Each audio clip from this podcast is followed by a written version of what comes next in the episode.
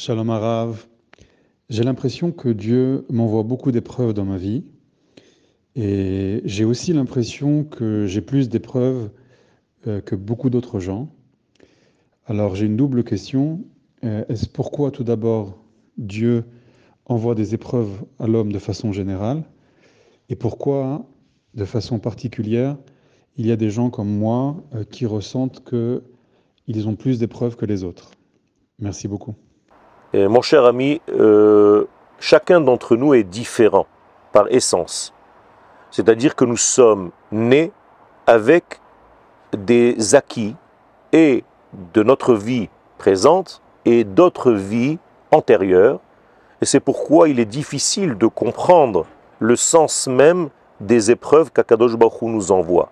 Toujours est-il que si tu reçois ce genre d'épreuve, ce n'est pas plus que quelqu'un d'autre, c'est tout simplement parce que tu es un être particulier et ces épreuves-là doivent te remettre en fait dans une direction qu'apparemment tu n'as pas encore trouvée, mais qui est censée te ramener vers le chemin que tu dois emprunter dans ta vie. Car il y a un chemin qui correspond à ta structure, à toi, essentiellement, personnellement, et c'est en revenant vers cette structure que les épreuves s'arrêtent.